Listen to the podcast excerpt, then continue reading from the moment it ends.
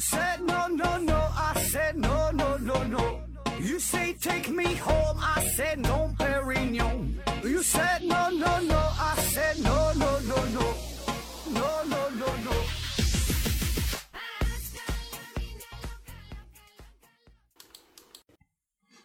拼命探索，不计后果。欢迎大家收听《思考盒子》。呃，没出正月都是年，所以，嗯，本人呢携本公司全体成员给大家拜年了，大家过年好。二零一九年呢，祝各位和友一团和气，志同道合。嗯、大家呢和睦相处，齐心合力。祝伟大祖国民和年丰，政通人和。祝人民的生活和和美美，日丽风和。祝各位老板们和气生财。祝领导们和颜悦色，谈生意一拍即合。祝小两口情投意合，祝老两口珠联璧合，相爱的人能够百年好合，琴瑟调和。嗯、祝养生者阴阳调和，祝老年人心平气和，祝工作工作者劳逸结合，嗯、与你的上司的思路不谋而合，走过祖国的大山大河，无论如何都要笑得前仰后合。好了，说完吉祥话，拜完年，咱还得上英广。听节目送奖品，奖品呢分别是由美人茶公司提供的五大箱子茶叶，由简然简言之公司提供的两个彩妆大礼包，有两个马歇尔呃银马歇尔银河系台灯。嗯、参与抽奖的方式啊，详见节目下方的介绍。呃，但是发奖呢，得是等到这个年后了，大家别着急。今天呢，咱们开启一个全新的系列。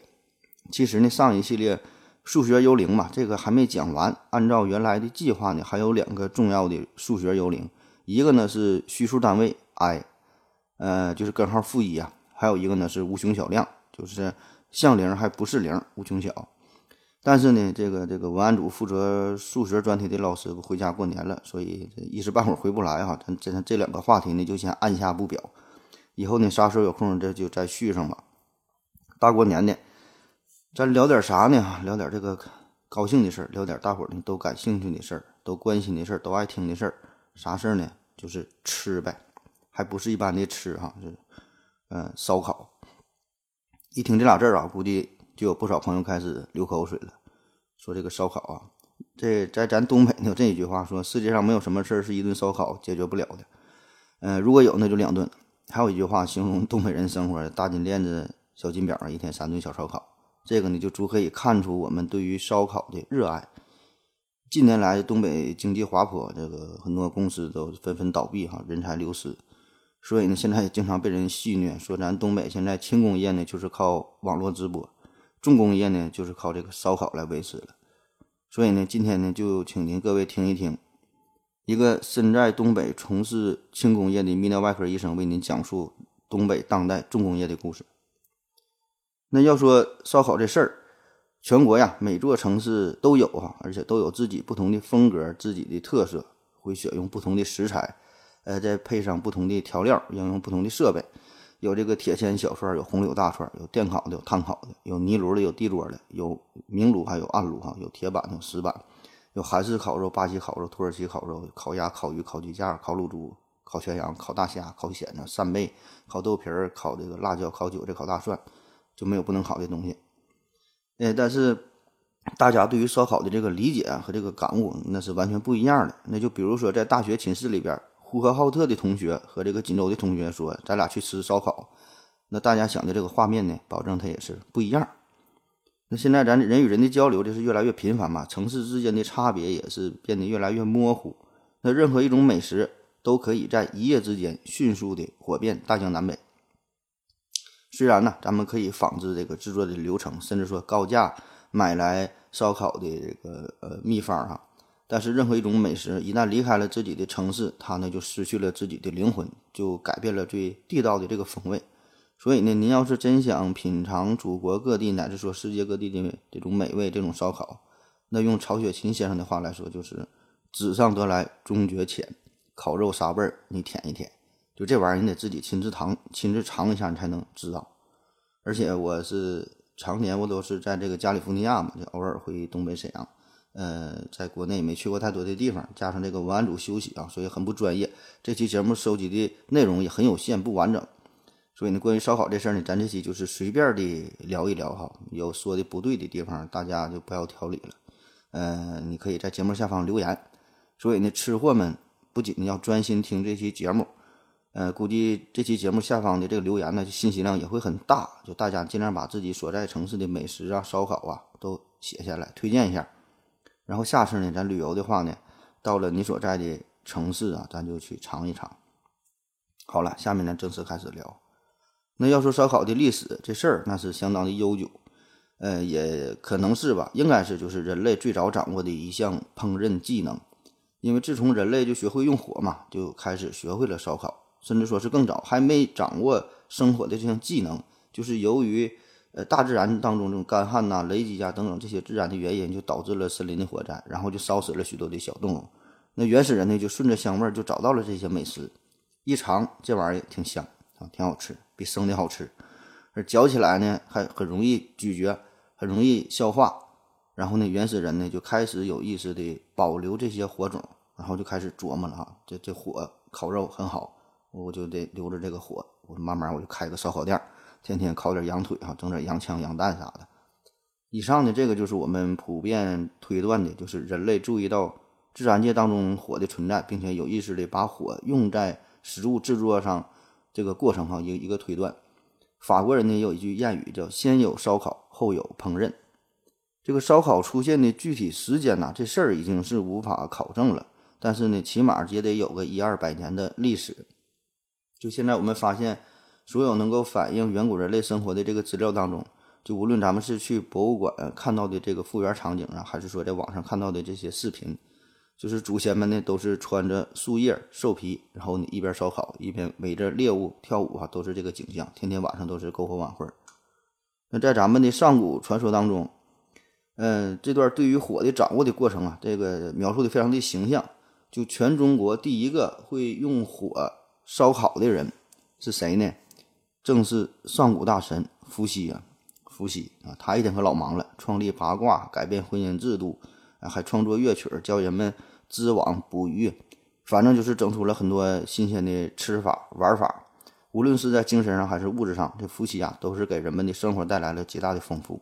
可是呢，有一个重要的问题，就是说吃东西这生的，你你整点三文鱼，整点小河虾，整点小章小章鱼这种哈，生吃还行。但是呢，你赤身野猪，生吃大象，你这玩意儿，它不但咬不动，这味道也不好吃，吃完了还容易拉稀。所以呢，伏羲。他老人家呢，就教会了大家使用火，把这东西烤熟了再吃。这个呢，就给咱们的饮食文化带来了一个革命性的创新。所以，为了纪念伏羲，人们呢把它称作为“刨羲”。刨羲啊，这俩字，意思呢就是第一个用火烤肉的人。所以，你要是开烧烤店的话，你供祖师爷，你就供伏羲，你保证是天天都火火火火火。那当然了，关于火的使用啊，这个传说很多。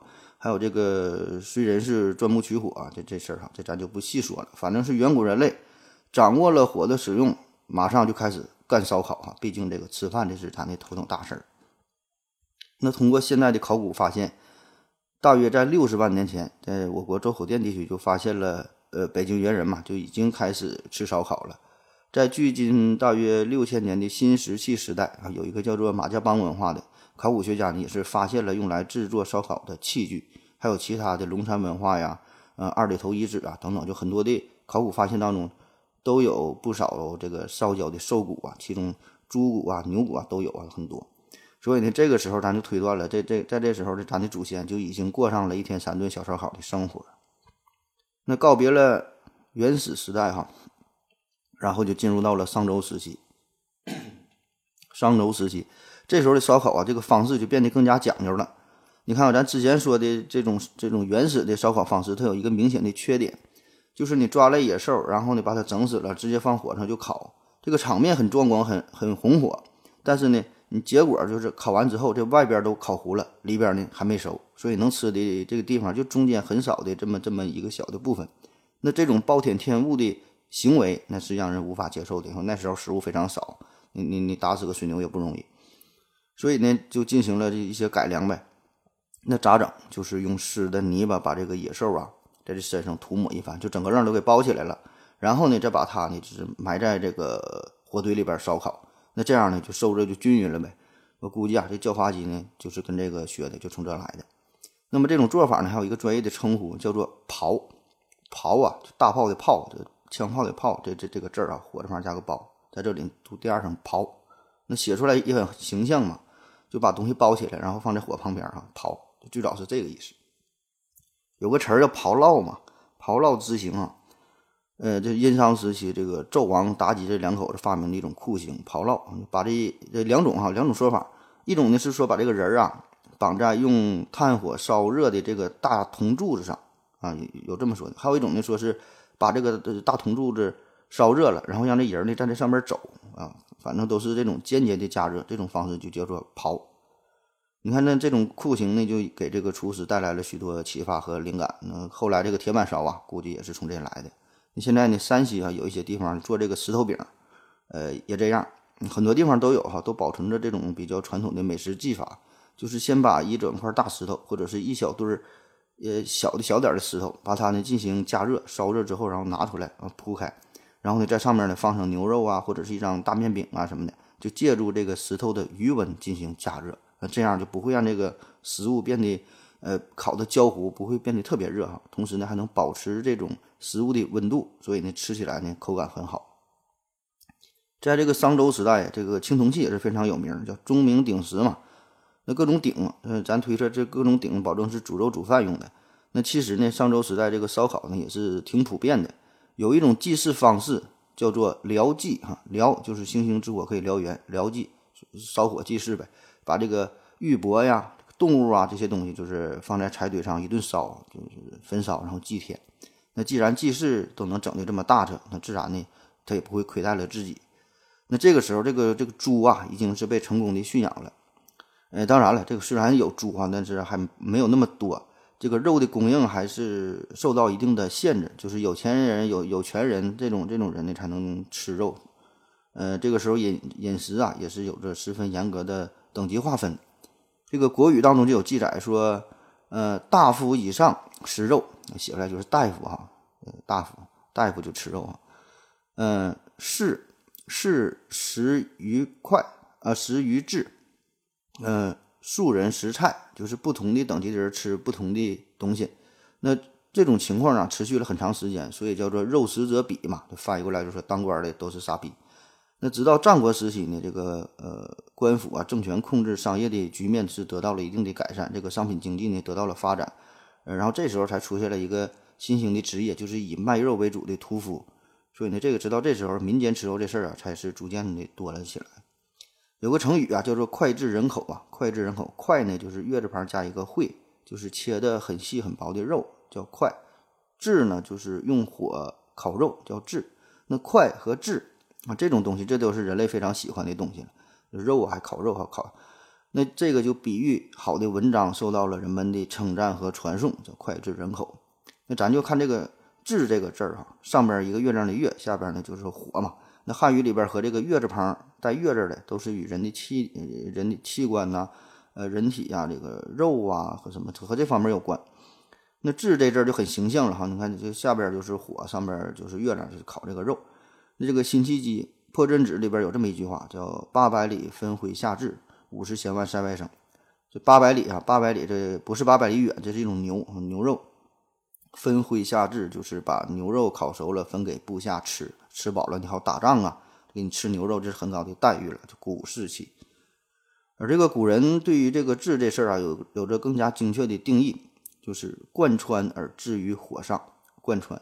你看这个就不是像以前那种非常简单的粗暴的烧烤方式了，这个时候呢，就说明这个烧烤技术很成熟、很讲究。它这个就把这肉切开，然后穿成串烤。你看这不就是切的越细，对吧？切成小块儿才容易入味儿，烤出来它也好吃，受热均匀。你看，不但就烤肉，还能这时候还得配上美酒啊，还有美人儿。而且这个时候这个烤肉吃肉这个礼节也是相当的严格。呃，《礼记》哈，《礼记》这本书这里边就有记载，《礼记·曲礼》中针对于饮食这个礼仪啊，就有十多条。咱就说一个最简单的一条，叫做“嗯，勿踹痔”。勿踹痔三个字放一起说，有点不像人话了。勿啊，就是像母亲的母这个字不要。嗯，踹踹呢，就是口字旁加一个最多最少的最，呃，读踹。痔呢，就是烤肉啊，勿踹痔。放在一起呢，就是说吃烤肉的时候不要一口吃下去，呃，不要塞的满嘴都是，整的狼吞虎咽的，造型不好看。就说你得你得注意自己的仪表。为啥说吃烤肉的时候强调吃烤肉的时候你得注意自己的仪表呢？因为这个烤肉太好吃了，你很难控制自己啊，吃吃就想大口大口吃。他他没看谁说这个喝中药汤就大口大口喝啊，狼吞虎咽的，它不好喝呀，自然就不用强调了。那此后呢，是到了这个战国时期。这个战国时期啊，这个时候这个贵族们呢，嗯，他们之间也是经常请客吃饭，也是很喜欢烧烤这种形式。《诗经》里边呢就有这个记载，说，呃，有兔失手，抛之，繁之，君子有酒，呃，酌言献之。这这啥意思啊？《诗经》里的话翻译过来就是说，一边烤兔肉，一边喝点小酒，生活很幸福，很美满。呃，烤兔就酒，越吃越有啊，就这意思。那同样呢，在这个《楚辞》里边呢，也有关于烧烤的记载，但这里边呢描述的烤鱼的事儿就比较多。我估计啊，可能是这《楚辞》嘛，《楚辞》描述的主要就是记录的湖南、湖北这一带的人文风采。这地方的湖多、河多，对吧？呃，所以这鱼就比较多呗，对，就喜欢烤鱼。啊，那说到烤鱼这事儿啊，在春秋战国时代，还有这么一段非常惊心动魄的故事：是中国有十大名剑哈，其中有一个叫做鱼肠。就是鱼肠这俩字儿鱼肠十大名剑。那关于这个鱼肠的命名也是有很多的传说，有很多版本。咱就说这其中的一种啊，就是与这个烤鱼有关。呃，这咋回事呢？哈，咱简单的说，这是当年是老吴家内部啊争夺王位，那么之前的恩怨比较多了，对，咱咱就不详细说，咱就简短截说。就说到这边的时候呢，是两个堂兄弟斗争，两个堂兄弟争夺王位。这是在公元前五百一十五年，主人公呢叫做公子。公子光啊，就光这个人，他呢是准备了一个酒席宴请男二号，叫吴王僚啊，请僚这个人，就这俩就互相斗争了。其实这个公子光呢，请他吃饭就是早已设下了埋伏，就想借着这个酒局就把他给做掉。当然了，这个吴王僚呢也是早有准备，就派出了保卫队。这保卫队老多人了，从他的王宫一直排到了公子光的家里边，就是夹道两边都是吴王僚的呃亲信。然后俩人就开始吃饭呗，吃饭喝酒啊，非常的畅快。那这个在在这个吴王僚喝的差不多的时候呢，这个公子光就派出了刺客，叫专诸。专诸啊，这也是中国赫赫有名的四大刺客之一。然后这个这个专诸就把匕首就放在了里边，然后就把这烤鱼寄献给吴王僚。这个吴王僚自然是没有过多的防备啊，这喝酒喝的很开心啊，一看还加个菜，整个烤鱼都是硬菜，挺好，开吃。那到了这个吴王僚的眼前，专诸就把这个鱼就给掰开了啊，拿出了匕首，一击毙命，当场这个吴王僚就就死了。当然了，这个他的侍卫呢也是把这个专诸给摁住，也是把专诸给杀了。但是毕竟自己的主子没了，手下人呢就显得非常的混乱，所以呢，这个公子光呢趁机就是放出了埋伏的武士，把这个敌人就是给全都消灭了。后来呢就自立为国君，这人呢就是吴王阖闾哈，就这个事儿。可怜这个吴王僚就是为了吃口鱼肉啊，断送了自己的性命。好了，咱们先稍微休息一会儿。我要跟正南去尿尿，你要不要一起去啊？我也要去。哎，风姐，我要跟正南、阿呆一起去尿尿，你要不要一起去啊？好了，喝了口水回来，咱们继续聊。下一时期啊，就到了秦汉时期，这个时候烧烤呢变得更加流行，因为皇上也爱撸串儿。在这个《西京杂记》里边有记载，说汉高祖刘邦常以烧烤鹿肝、生肚下酒，就是特别喜欢吃烤的鹿肝，然后牛肚这些东西，完了下下酒，喝点小酒。就领导呢，你都爱吃，然后下边就跟着学。当然了，咱吃不着鹿肝，吃不着牛肚，咱就吃点鸡肝，吃点鸡肚呗。这个西汉的昭帝更是呢喜欢撸串，还特意举办了烧烤节。这不是我瞎编的，这史书上都有记载啊。在一九六九年，在陕西西安的呃延庆门村，嗯，出土了一一个叫做上林方炉，出出土了这么一个炉子。你有兴趣自己百度你看一下。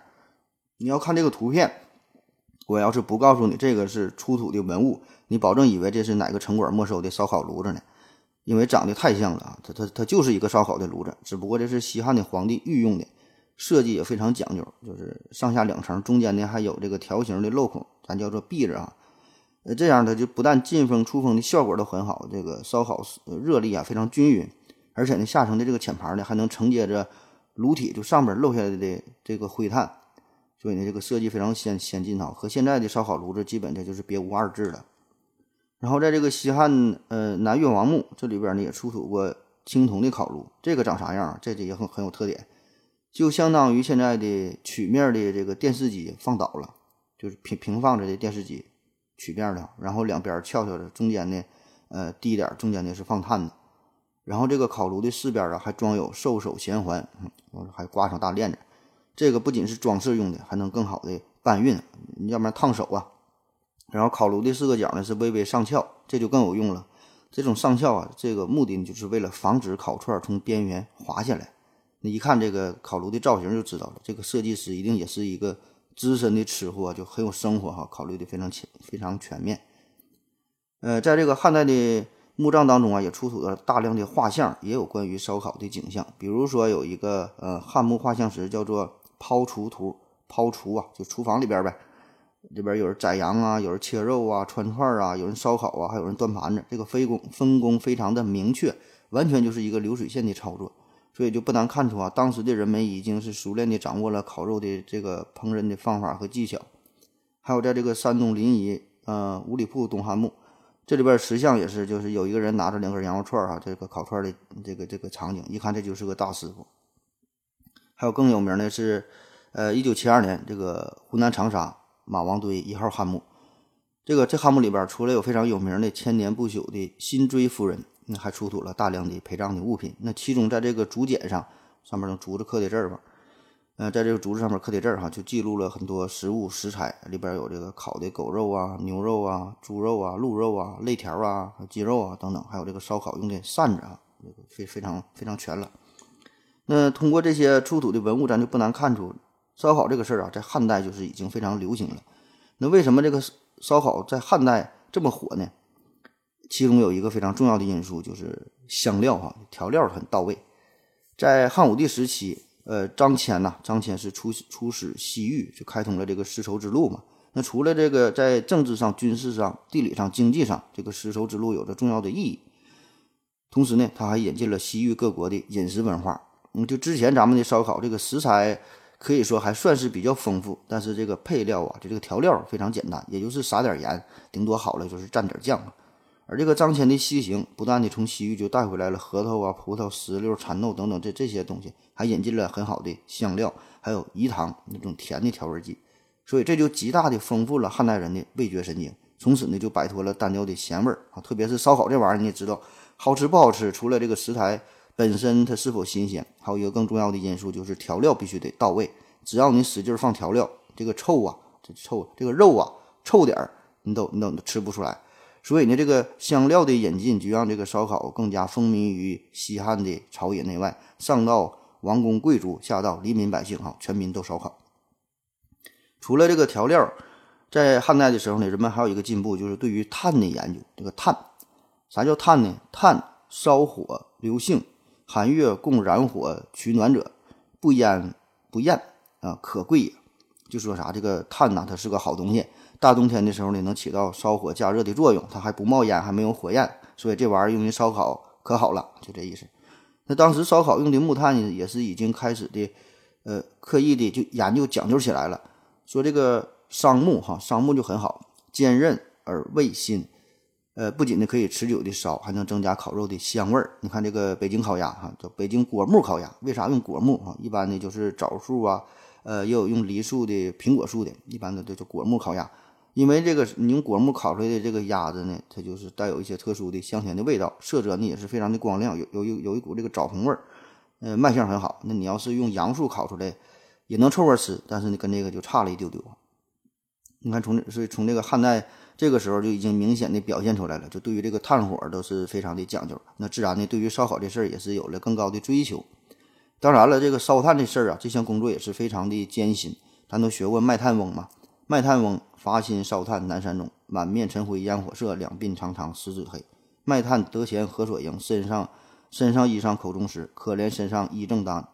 嗯，心忧炭贱怨天寒。那穿的很少很冷，但是怕这个炭炭呐卖不出去，还希望呢天能再冷点啊，非常可怜了。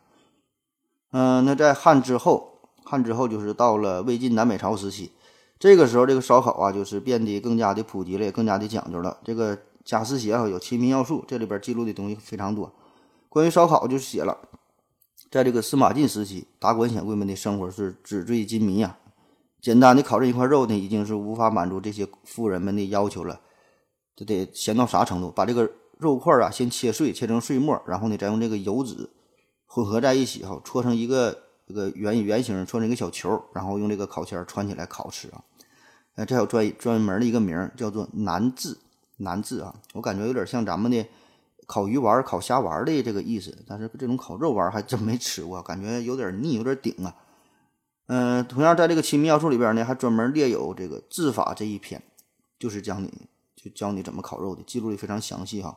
烤肉啊，呃，用炭呐怎么样哈？这个烤肉的方式这里边就达二十一种，就记录非常非常详细，简直就是烤肉的使用指南手册。到了南北朝时期呢，这时候呢，就因为有这个游牧民族的进入嘛，这牛羊肉变得多起来了，吃牛肉呢也不再受到那么严格的限制。因为此前很长一段时间都是，就是你私自杀牛那是犯法的，你有钱也不行，你土豪你有钱自己杀自己家里的牛他也不行。而到这个南北朝时期，这个牛的数量就增多了嘛，这个游牧民族过来了，所以叫风吹草低见牛羊。这句话就是描述的南北朝时期北方草原非常富饶嘛。草一吹哈，羊就出来了，牛就出来了。那这个时候，就是普通的农民呢，也能养得起一头牛。所以呢，这个烧烤，特别是烤牛肉，也不再是贵族的专利。牛肉越来越多，这个全民烧烤时代是真正的到来。呃，当时的这个烧烤呢，也是受到了游牧民族这种烹饪技法的影响。呃，烧烤这种方式，在这个百姓的日常生活当中啊，这种饮食啊，也是占有很大的比例。然后呢，就是到了隋唐时期，呃，隋唐，呃，到了隋朝，隋朝 这段时期 没啥呃特殊可说的。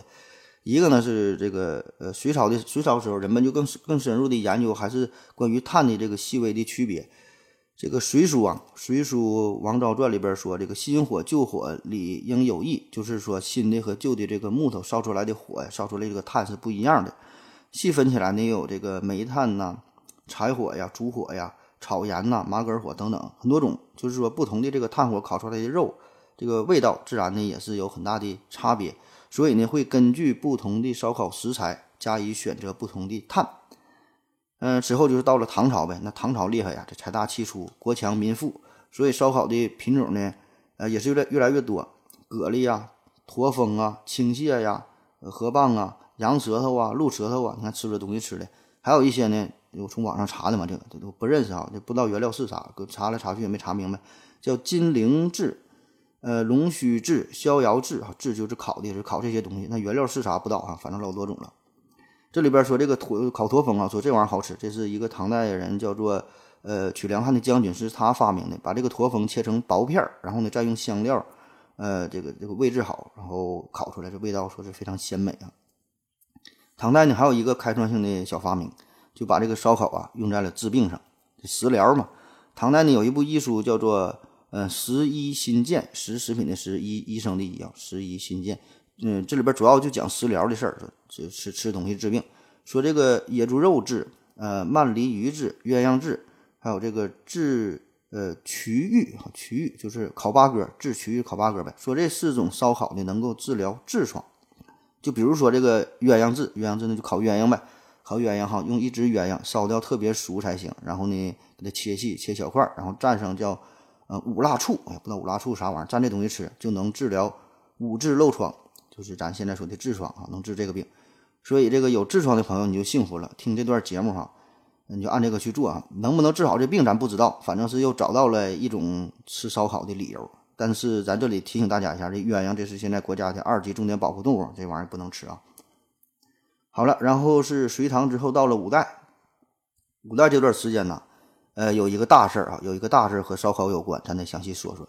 呃，啥事儿呢？这凌迟处死啊，也叫做千刀万剐，这事儿跟这烧烤有关。其实呢，这个凌迟处死这个也不是五代时期才出现的事儿，早在汉代甚至更早的时候就已经有了这种趋势，后来是逐渐发展，到了五代的时候呢，可以说是达到了极致。因为呢，当时统治者觉得政权很不稳定，很动荡。所以呢，就必须下狠手，才能起到一个呃这种震慑的作用。陆游啊，陆游有一个呃文集里边就是呃写到，就是这么记录的，说以常法为不足啊，用一般的办法不行了，于是始于法外特制凌迟一条啊，这正常的法律之外加上了凌迟，肌肉已尽而气息未绝哈，肉砍没了还有气儿，呃，肝心联络而视听犹存，就是眼睛还能看着，耳朵还能听着，就让你有感觉啊，非常残酷。那么这个凌迟和烧烤有啥关系呢？这个是在呃明武宗朱厚照的时期，呃，这个大太监刘瑾呐，这个是他的功劳，他用自己的生命丰富了大家的食谱。呃，是在呃此前这个朱厚照就是没当皇上的时候，他是太子的时候，这个刘瑾呐就已经混得相当明白了，就很会讨主子开心，很会讨这小太子开心。所以呢，在这个朱厚照上位之后，这刘瑾呢更是成为了朝廷上的大红人儿啊。当时人们都得尊称刘瑾叫一声千岁哈，嗯，叱咤风云。但是呢，作为一个太监，他是不好好当太监，就有点嘚瑟大把劲儿了。不但是为非作歹、欺压百姓、草菅人命、陷害忠良，还贪赃枉法，还要干涉政权。最后呢，居然还想要谋逆造反。那这事儿这就过，这做的有点太过分了。这就作作为这样一个祸乱朝纲的大奸臣，他的这些事迹，慢慢的就是败露了出来。最后知道真相的朱厚照，眼泪差点掉下来。那没想到一个人可以坏到这个样子哈。所以这个皇上很震很震惊，皇上很愤怒，后果很严重。所以呢，就决定对这个刘瑾呐进行古时候最为恐怖、最为残酷的大刑之一，就是这个凌迟，一刀一刀的片你的肉。当时这个刘瑾被执行的过程一共是持续了三天，呃，由三名行刑手是轮流切肉。这玩意儿你要一个人连续切肉切三天，他也受不了，这人没死的，这个行刑手累死了。说那三个人轮流切切三天，最后一数，一共是切了三千三百五十七刀。啊，这个切这个肉就非常有讲究，你刀刀不能触碰到要害，你一下把大动脉一刀切切断了，哈，这血淌没人死了，那不行，必须得让他活的。所以呢，这三天这个犯人就是血肉模糊不成人形，但是还不能咽气儿，呃，这个心里还明白，嗯，让他体验着这个痛苦嘛。所以这个场面非常残忍。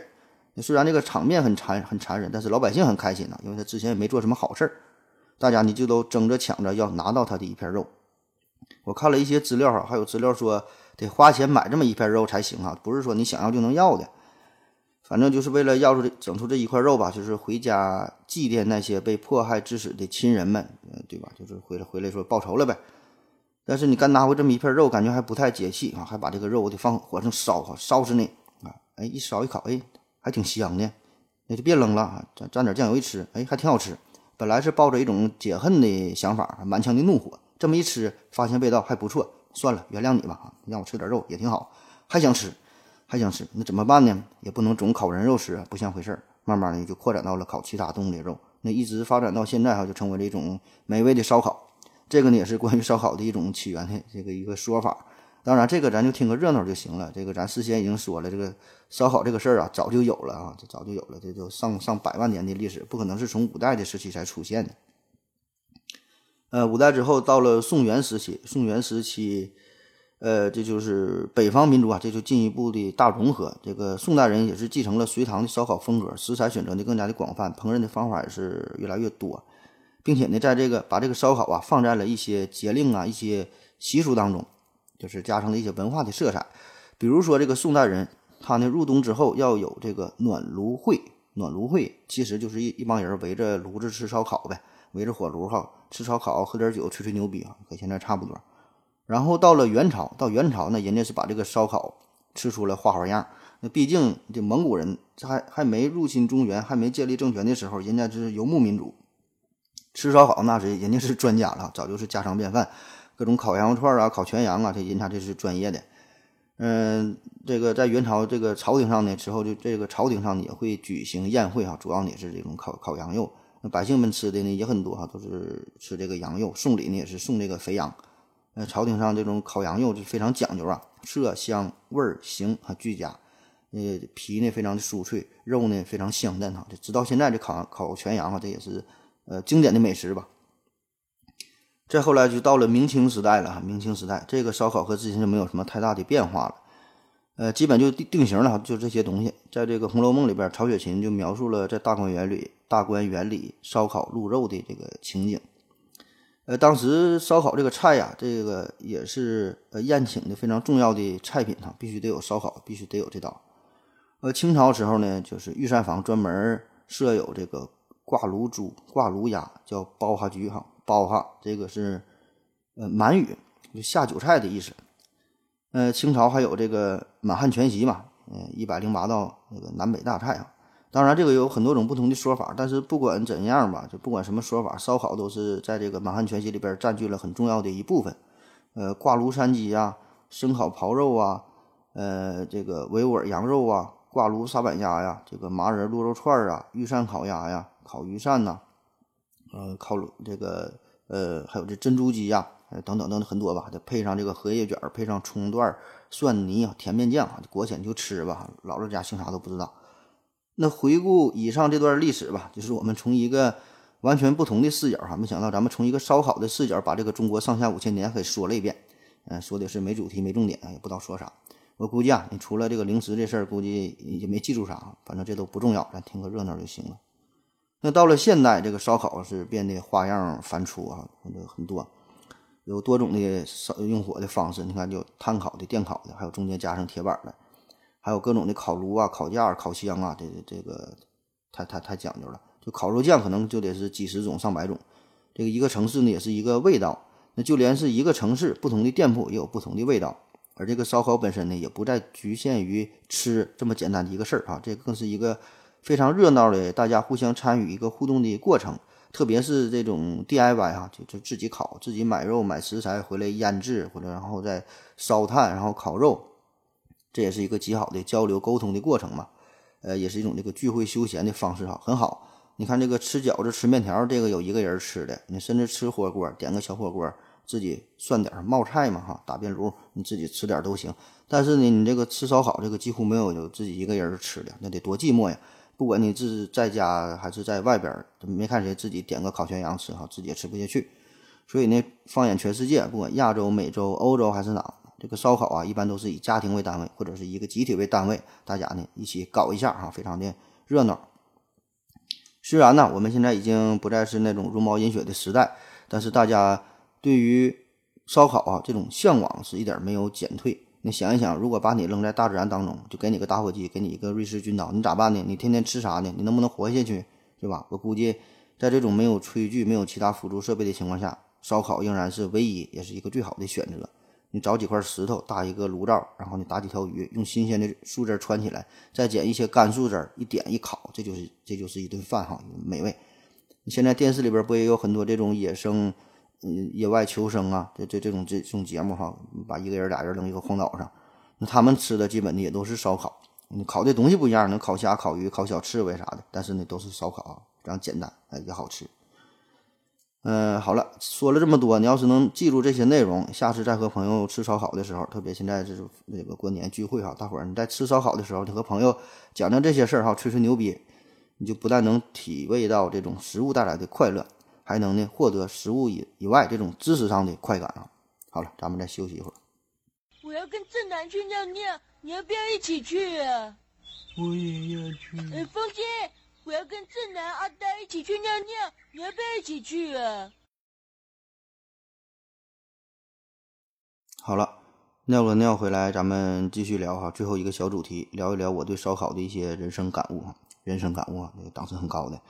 现在这个烧烤啊，主要向着三个方向发展，或者说是分为三大派别吧。一个呢是仍然保持着这种街头巷尾、比较低档的，呃，露天的烧烤摊的这种形式，这个也是我最喜欢的一种方式了。另外一个呢，第二种就是这个档次比较高一点的，就是饭店式的烧烤，就由户外转向室内了。第三种呢，就是纯自己烤串啊，自己自己动手丰衣足食嘛。等到夏天的时候，你来沈阳你可以找我哈，我给你表演一下，咱自己烤串。这个我对吃啊挺有研究哈，就会讲究，也能讲究。呃，反正这种三种不同的方式吧，各有优缺点哈，各有特色。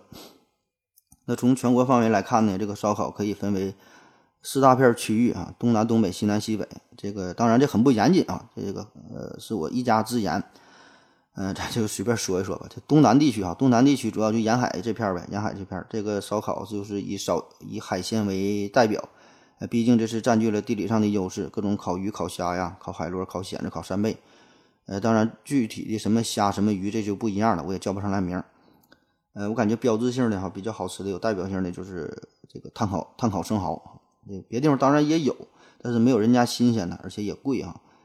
呃，这个炭烤生蚝，有一回我去去舟山吃海鲜自助，哎呦，这个这个炭烤生蚝这顿吃啊，跟不要钱似的。而且人家这个这个自助餐真叫自助餐，这个不限量，不像有的地方说叫自助餐，海鲜自助，大螃蟹哈一人一个，大虾一人俩，炭烤生蚝一人两三个，不让吃了。我这顿吃哈一顿造。这个东南沿海地区这个烧烤总体的给我的感觉就是用料啊不是那么重哈，因为毕竟这东西已经很新鲜，已经很好吃了，不用放那么多的调料就可以保持食材最原始的味道啊。然后西南地区呢，西南地区总体的感觉。烤的东西就比较怪异啊，常规的都有，咱就不说了。我为啥说它烤的比较怪？就是有很多东西你都不认识，很多东西看起来你别说是吃了，看着都挺吓人哈，根本不知道从哪下嘴。反正还好，我我还都能接受哈，挺爱吃。比如说在这个成都双流有这个麻辣兔头哈，麻辣烤兔头，就是小兔子的脑袋，还有这个锡纸烤脑花哈，呃，僵尸吃了你的脑子嘛。个烤脑花上面撒点香菜，撒点葱末哈，又又鲜又嫩哈，你就吃吧。不告诉你烤脑花，你还能吃点儿。估计说这名儿你就不能接受了。还有到这个昆明到大理啊，各种烤大虫子，蝎子、蝗虫、蚂蚱，有烤的也有炸的，还有老多的不认识的虫子了，黑的白的啥样都有。视觉上确实不太容易接受，但是吃起来呢也是挺香啊。而且这地方一般都都有一些特制的配料，有一些香料哈，就是一些配方啥的，就是。人家地方才有哈，你可能有一些山上长一些特殊的东西，别地方不产，所以那味道还是比较特殊。嗯，还有呢，这个烤鱼哈，烤鱼这地方也有，但是和先头说的东南沿海这地方的烤鱼呢，它就不一样了，做法它也不一样。嗯，上次是去云南哈，吃一回烤大茄子，印象特别深，久久难忘，以后再也没吃过这么好的烤烤茄子了。然后西北地区的烧烤呢，这地方就比较比较这个嗯随意了哈。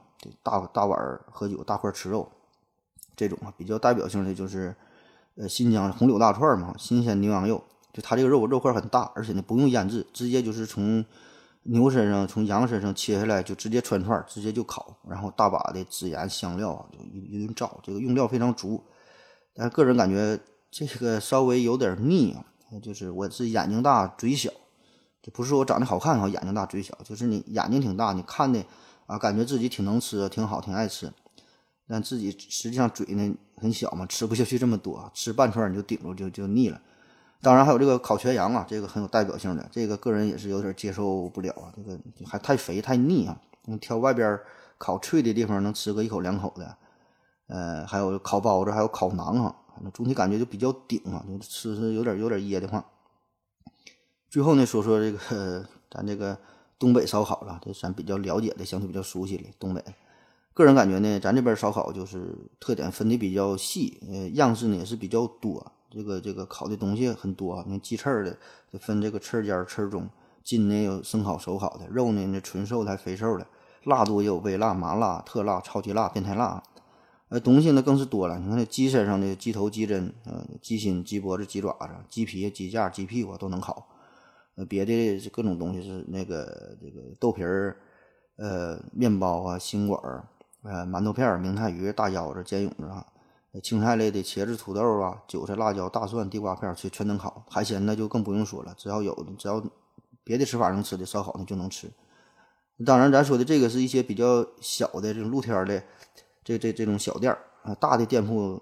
烤羊腿啊，羊排、全羊啊，烤猪蹄子，还有这个自带旋转的这个高级的烤炉哈，都有。反正不管你怎么挑食吧，就来这来这来这块儿啊，咱保证能给你找到你爱吃的东西。嗯，当然这个事儿，关于东北烧烤这事儿啊，那细说起来，你又分为不同的系列啊，丹东派系的、锦州派系的、哈延边派系的、齐齐哈尔系列哈、沈阳系列，每个地方也都有自己的时代啊，这是咱说也说不全，说也说不完。我就说说咱这沈阳吧。你要夏天来沈阳啊，不管是大街小巷，也不管是冷面店、包子铺、火锅店哈，家常菜，不管是什么饭店，家家呢全都是干烧烤啊，全改行全烧烤。这个道路两边都是摆着大电风扇，就互相对着吹，都往道中间吹风，呜呜的。我每次回家，咱家下边我都经过一个小吃一条街，所以啊，我总感觉是自己路过火焰山或者是盘丝洞了，我就感觉我要去拯救唐僧一样，旁边全都是特效啊，那种烟雾老大了，根本就看不清道。你就隔好几条街就能闻到这个烧烤的香味儿。你看现在这不天冷嘛，等一过了十五月份，天气一转暖，你就感觉整个沈阳市上空都弥漫着一股孜然辣椒面的味道。有两个面对面的这个饭店哈，就就比谁家烟大嘛，互相这么吹。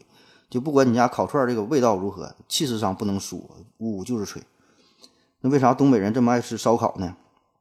哎，说的不严谨了，可能又会引发地域争端，呃，地域争端的这个问题啊。那就说我吧，说我为啥这么喜欢吃烧烤呢？当然，我这里指的烧烤就是这种街边的呃烤肉串儿这这种烧烤，不是那种大饭店的那那个那个烧烤。我给自己分析了一下，第一个呢，就是因为便宜呗，或者是因为我穷呗哈，所以爱吃。你看，一般这种嗯小的这种马路两边儿这种这种路边的摊儿啊，这租金它一般不会太高。夏天的时候呢，还能占用这个呃人行道，搁外边加好几张桌，所以成本不高，卖的也不贵。基本在咱这要是。搁这这种露天摆摊的吃烧烤，人均估计也就是五六十块钱儿能喝酒的顶多也就是百十来块钱儿有酒有肉哈，三五个人搁这一坐大半天，相当便宜。你这个价位就人均一百块钱，你这价位，这咱咱和北上广广深呐，这没法比了。就和其他的一线城市比，人均一百块钱，有酒有酒有肉这么吃，味道还不错，就往饱了吃，往吐了喝，这地方它也不好找。你就和其他省会这些城市相比，沈阳这个烧烤这个价位绝对是。中等偏下，呃，倒数能排上了应该。第二，就是因为这个烧烤确实很好吃，烧烤的好吃，这是深埋在咱们基因里边的，这是上百万年的一种传承，这种原始的记忆哈，永远也是不会磨灭。另外呢，关于这个这个好吃啊，这是一个广义广义上的定义，这个好吃啊，不单是嘴上吃，咱们中国人吃东西很讲究，叫色香味形俱全啊。你烧烤呢，不单是这个色香味。俱全，它它它可以满足你所有关于美食的幻想。你看你这个眼睛，眼睛可以看到烧烤师傅制作烧烤的烤肉的这个过程。你看这个瘦肉从粉红色变成金黄色，肥肉慢慢的泛出了油花，大虾从青白色变成了红彤彤的，咸子慢慢的张开了嘴。那这眼睛看的，耳朵也可以听啊，这肉串吱吱作响哈。烤苞米的时候，这个米粒儿一下炸裂开哈。鼻子你可以闻，你烤茄子，烤茄子这个混合着。每家不同秘制的辣酱的这个香味儿，然后这个孜然辣椒面一不小心撒在浇菜上，这种糊香味儿；烤面包这个砂糖上面的这个焦香味儿，还有这个触觉，触觉啊，剥开这个大虾可以触碰到虾肉的这种 Q 弹的感觉啊。烤鸡头啊，你撕下一块没有肉的这个地方，然后呢，但是满含佐料，这个嘴里边反复完美哈，这个触觉。味觉方面这就不用说了，味觉方面呢，炭烤扇贝这种这种鲜美的汁汤。肥瘦交替的这个这肉串哈，中间呢再来一口八凉八凉的啤酒哈，再打一个饱嗝哈，特舒坦。烧烤的美味哈，那个吃是一方面，就是呢，你还必须得参与到这个整个制作的过程。嗯，就是要么几个人就是围炉夜话哈，自己夹肉啊，自己翻个烤啊，要么就是露天的这种，你坐在这个烧烤师傅旁边，眼巴巴的看着他烤，嗯，就喜欢这种。看着他这个戴个大粗线手套，往上面撒孜然辣椒面这个动作啊，看他烤串特别享受。就光看这个过程，我自己就我就能喝一瓶。第三个原因呢，就是因为这个吃烧烤这个过程非常的自由，很随意。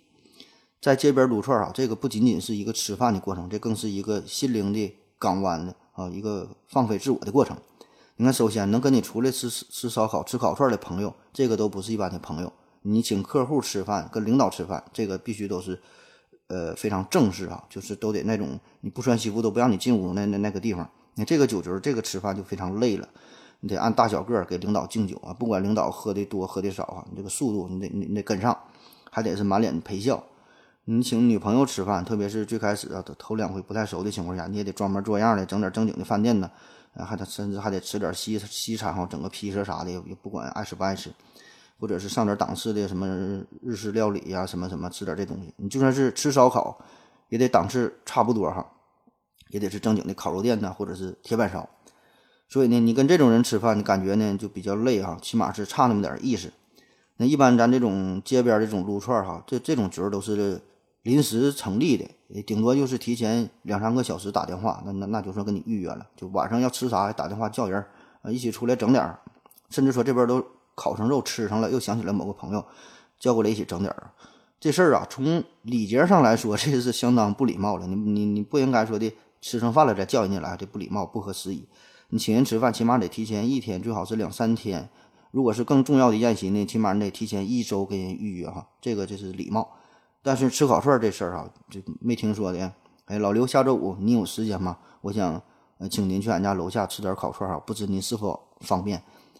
你要是在沈阳这么请人家吃饭，给人家预约吃吃烤串、撸串哈，我估计十个里边九个得跟你断交啊，就没有这么吃的。撸串这个过程就非常的简单嘛，打电话叫人咱就吃，一般就三五个人一张小桌，老板娘非常热情的招呼老弟来了哈坐，然后呢给你拿一盘毛嗑，然后大家一边嗑毛嗑一边七嘴八舌就搁这点菜呗。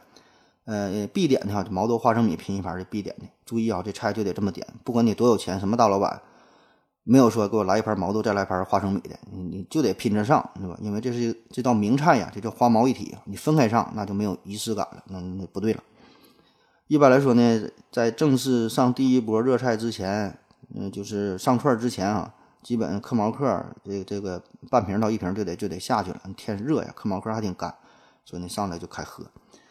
所以你想这这个场面啊，就非常的自由，非常的融洽，非常的随意啊！一旦一个人能坐下来开始撸串儿，他这个呢就最接近于他本身本真的状态，就没有任何包袱，没有任何架子，大伙都是平等的，就是喝酒就吃肉。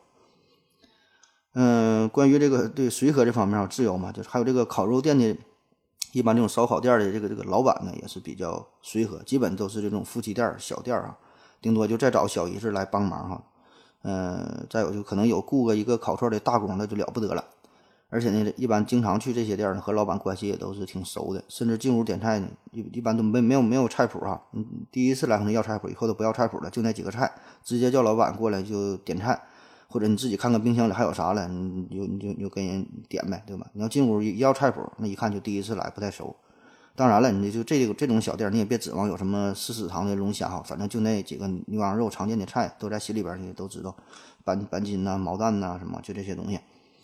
如果你要喝到后半夜顾客少的时候呢，碰着老板心情好，可能还会跟你坐下来一起喝几杯。有时候喝高兴了呢，跟邻桌的还得去敬一杯酒，或者是打一拳哈，给对方再加个菜。特别你自己小区楼下的这个这个周边这些小店，经常还会碰到熟人，所以喝着喝着两桌就并一桌。彼此呢一一问哈，还还都认识，都挺熟，所以几杯酒下肚，大家一唠嗑就都能扯上点关系，这个场面非常融洽。所以这个时候，大家也就都失去了这个身上的伪装哈，特别是喝到后半夜，借着点夜色，借着点酒劲儿，大家就开始宣泄最真实的自我，大口的撸串，大口的喝酒，中间再来瓣这个大蒜哈，真是沁人心脾啊，有醍醐灌顶。所以顿时就觉得白天那个非常忙碌、非常迷茫的自我就消失在茫茫的夜色当中。世界上最好的、最重要的啊，就是身边这几个好兄弟。此时不管你是吹牛逼也好，谈论梦想也好，抱怨生活也好，诅咒领导也好，无论你说什么，都没有人会在意。这些话啊，都是随着微凉的晚风消失在整个小店这种高谈高谈阔论的声音当声音当中，给你埋没了。大家也分不清谁是谁的声音。而等第二天你醒酒之后。连自己把这些话呢也都忘了，这就是烧烤的作用。嗯，去年啊，去年，去年沈阳创城，沈阳创城，嗯，就是想创造美好的城市啊，还叫三城三城联创，三城联创啥意思？我具体也没背下来，是创建全国文明文明示范城，还是什么？还有一个国家食品安全城，呃，卫生城还是什么健康城啊？反正就是。就是说要把城市建设更美好呗，闹不清这玩意儿。这个事儿啊，这出发点保证是挺好，对吧？谁都想创，谁都喜欢一个文明的、整洁的、干净的环境，对吧？你自己家也是都喜欢干净点儿、立正点儿。可是你这东西说的，它不是你强迫出来的，不是想创就能创的。去年创城啊，可把沈阳的露天烧烤给干废废的。我我这里倒不是说为这个烧烤鸣不平，确实露天烧烤这个烟太大了，确实影响市容市貌。嗯，真不好看，但是咱说呢，这事儿能不能一点点的转变呢？你沈阳烧烤这也不是一天两天的了，这都好几十年传承下来的东西，对吧？你咱哪地方做的不好，这一点点改呗，他一下都给干没了。咱常说嘛，就培养一个贵族至少要三代人。那为啥咱们现在只有土豪没有贵族？因为咱们富不过三代，没等没等成贵族呢，土豪钱就霍霍没了，所以你你不可能有有贵族。你说看贵族，法国路易十六还有个王后叫做。玛丽啊，原本呢是奥地利的一个公主啊，政治上联姻嫁给了这个路易十六，然后路易十六就被送上了断头台嘛。这个玛丽也是很不幸，成为历法国历史上唯一一个被处决的王后，有这么个事儿。这个玛丽哈，最后被送上了断头台，就在上断头台的时候，她走路一不小心踩到了刽子手的，呃，踩到了刽子手的脚，就给人脚踩了。马上就说了一句啊，对不起，我不是有意的。你就最后都临死的时候了。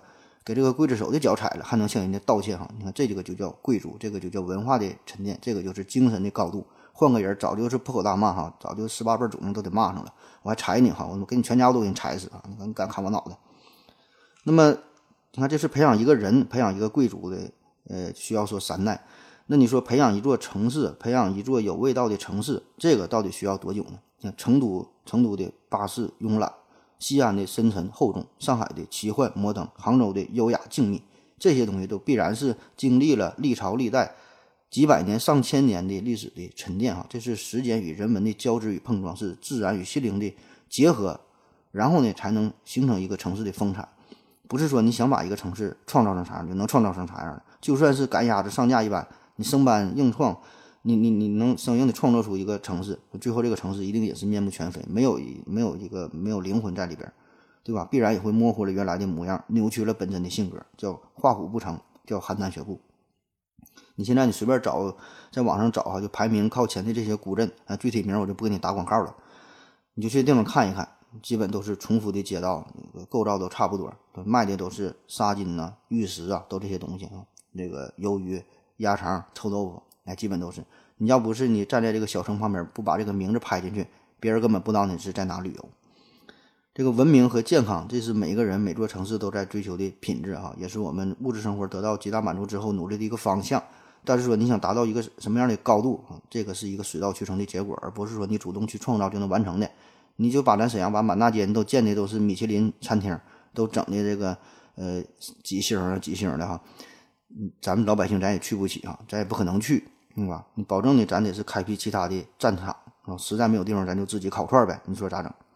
所以我就感觉啊，莫不如咱就东北，东北现在不振兴嘛？你就以烧烤为契机，你就干脆打造一个烧烤城哈，冒烟城多好啊！大伙都在一块旅游，保证能带动起来，对吧？做出自己的品牌，做出自己的特色啊，对吧？这这这个，你说沈阳，你说咱这地方。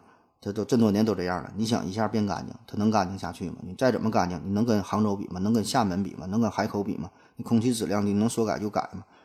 对吧？所以这玩意儿就一步一步来呗，对吧？差不多就行，你别别瞎一刀一刀切整太狠。嗯，另外就是有人可能会问了，说这个发展烧烤行业，你这么整的话，这玩意儿也是影响身体健康，对环境也不好，污染环境。哎，最后咱就说说这个健康与环境污染的事儿哈。嗯，有很多人会都会说呀，这烧烤这类东西的食品它不健康啊。然后经常有人问我，因为毕竟咋的，我也是算个医生啊。经常跟跟朋友吃饭，在酒桌上有人问我说：“你吃烧烤这事儿到底健不健康？咱不应该少吃点儿，不吃。”一般遇到这种问题的时候呢，我都会给对方大哥满上一杯酒啊，然后大哥来，咱把这酒喝了再聊。干完这杯酒之后呢，我就问他：“那你说喝酒健不健康？像咱这么喝，保证也不健康，因为开心。那吃烧烤健不健康呢？”管他妈的开健康不健康哈，开心就好啊，开心你就吃呗，爱吃就吃，想吃就吃呗。况且现在生活，咱吃的这个东西，生活的这个模式，不健康的事儿多了去了。你就说吃这方面，你别说烧烤了，这种爆炒的、油炸的哈，这些它也不健康。抽烟、酗酒啊也不健康。你就甜食、饮料这东西吃多了，它也不健康。你久坐、熬夜，你大晚上不睡觉，对吧？你这些它都都不健康。这玩意儿要是细究起来，那就不用说了哈。没有啥健康的，人儿那都那都那不用活了。你吃泡面还影响健康呢，是吧？但是你混到吃泡面这个档次了，还他妈关注什么健康不健康？能活下去就不错了。另外还有人说这个烧烤这事儿啊，污染环境啊，经常一些报道、一些传言哈、一些谣言说这个空气变暖和吃烧吃烧烤有关的，PM 二点五啊，什么雾霾跟烧烤有关。这个东北的环境恶劣也跟烧烤有关。那这事儿我就不跟你辩解了。你要觉得这个是真的，我只能送你俩字儿，呵呵。好了，今天的节目啊就是这样了。在制作这期节目的时候，你正好看到了老刘更新一期节目啊，讲的是酒啊，所以呢这边就喝着酒，然后呢吃着烧烤，呃，祝大家呢开开心心的过年啊！感谢大家的支持啊，谢谢大家，再见。